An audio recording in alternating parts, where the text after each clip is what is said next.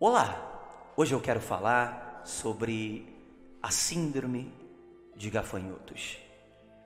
Isso mesmo, mas bispo, o que, que o senhor quer dizer com isso? Milhões de pessoas vivem sofrendo por causa da baixa estima, sente-se menores do que são. Podemos ver essa verdade na vida daqueles espias que Moisés mandou a espiar a terra. Moisés pegou doze príncipes, doze príncipes, doze príncipes de Israel, como espias para ver se aquela terra prometida era mesmo uma terra boa, uma terra que manava leite e mel. E aqueles homens deveriam trazer para Moisés o relatório, e com esse relatório encorajar aqueles homens a lutar por essa terra. Mas desses doze, Dez deles deram um relatório negativo. Dez. Eles disseram que a terra era boa, mas que estava habitada por gigantes.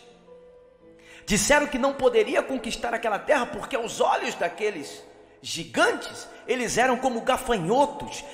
Eles se viam como gafanhotos. Eles se sentiram menos do que príncipes.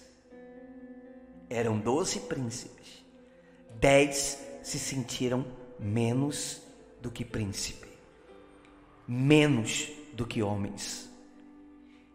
Eles se viram como insetos, como gafanhotos. Esse é o problema. Que a circunstância ela cria. Mas o sentimento, meu irmão, o sentimento de medo termina com qualquer um. Eles foram derrotados pela incredulidade. Sabe o resultado da incredulidade? É que eles pereceram no deserto, deixaram de tomar posse da terra que Deus lhe havia dado. E aqui fica um conselho para você: não duvide, creia.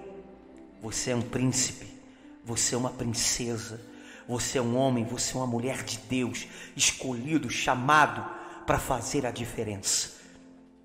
Se a tua circunstância nesse momento diz para você que o teu problema é um gigante e que você, aos olhos dos problemas, parece um gafanhoto, você vai ser devorado como um inseto.